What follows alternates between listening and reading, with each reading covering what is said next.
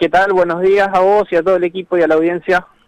Bueno, un placer saludarte. Emiliano, este, venís este, recorriendo las tapas de los diarios este, provinciales, regionales, eh, con la, la, diferencia que has tenido con los diputados Nicolás Mayoraz y Natalia Armas, ¿no? Sí, sí, sí, en realidad más que, más que diferencia, bueno, eh, yo simplemente lo que hice fue eh, denunciar un hecho que existió en la legislatura con apariencia de delito y bueno, renuncié a mi cargo y, dejé eso en manos de la, de la Fiscalía. A ver, apariencia de delito, ¿por qué? Porque vos estabas dentro del grupo de ellos, de hecho, este, por, por poca diferencia casi no entrás, este, casi entrás, perdón, estabas integrando la lista. Dice, ¿cuál, cuál fue el problema que, que, te llevó a realizar hoy una denuncia, estar en, en, ese, en esta situación?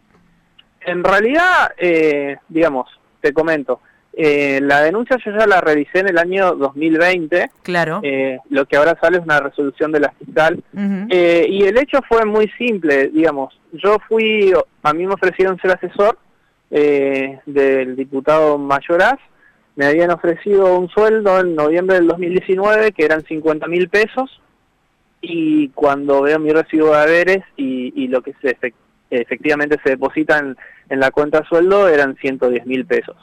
Cuando le consulto al diputado eh, a qué se debía la diferencia, eh, él me dice, bueno, cuando vengas a Santa Fe lo charlamos personalmente y cuando estuve en Santa Fe eh, hablé con él y me pidió que de esos 110 mil pesos, 60 mil se los tenía que dar para, para él.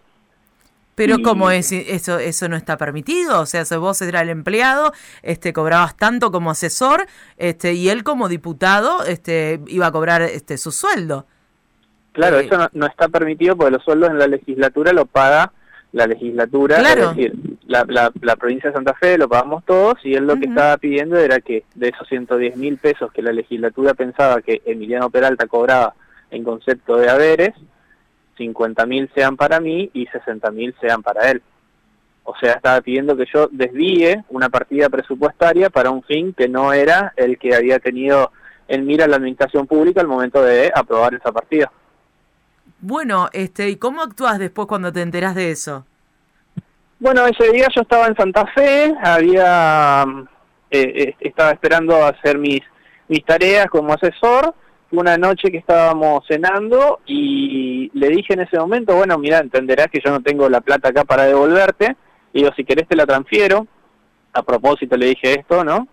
Eh, y me dice, no, no, no, en efectivo nada más.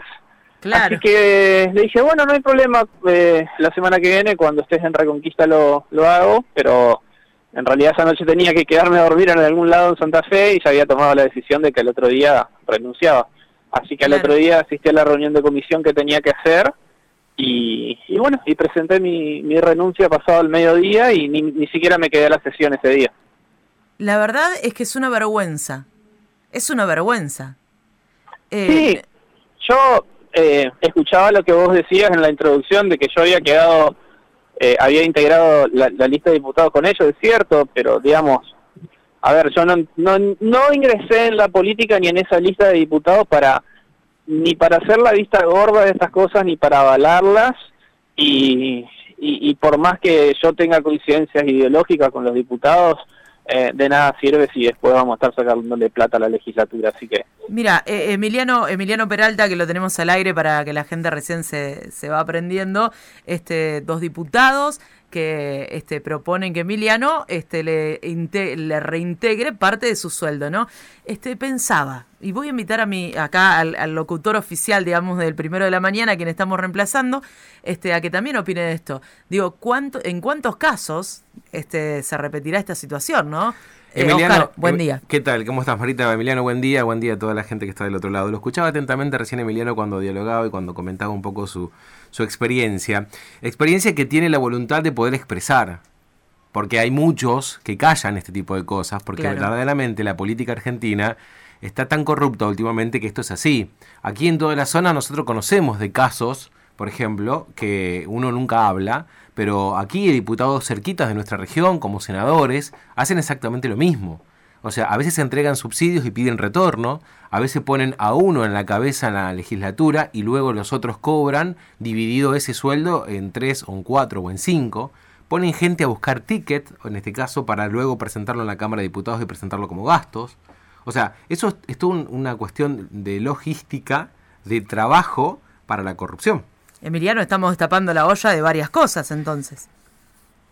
Mira, a, ver, yo soy consciente de, eso. Eh, sé que así como hay mucha gente que lo hace, también hay mucha gente que no, que realmente es honesta. Sé que hay gente que, digamos, que hay partidos políticos en donde tienen en su carta orgánica eh, plasmado realmente que hay aportes al partido, pero no al bolsillo del diputado. Es verdad. Eh, y bueno, como te dije, o sea, yo yo no, no vengo del ámbito de la política, eh, yo soy abogado, ejerzo en profesión y, y, y bueno, eh, yo no entré para avalar estas cosas, así que eh, se equivocaron, se equivocaron feo con, conmigo, se equivocaron feo con, con mucha gente y bueno, y en, y en el mismo equipo hubo otra persona que también renunció eh, al, trabajo por el mismo por el mismo motivo, ¿no?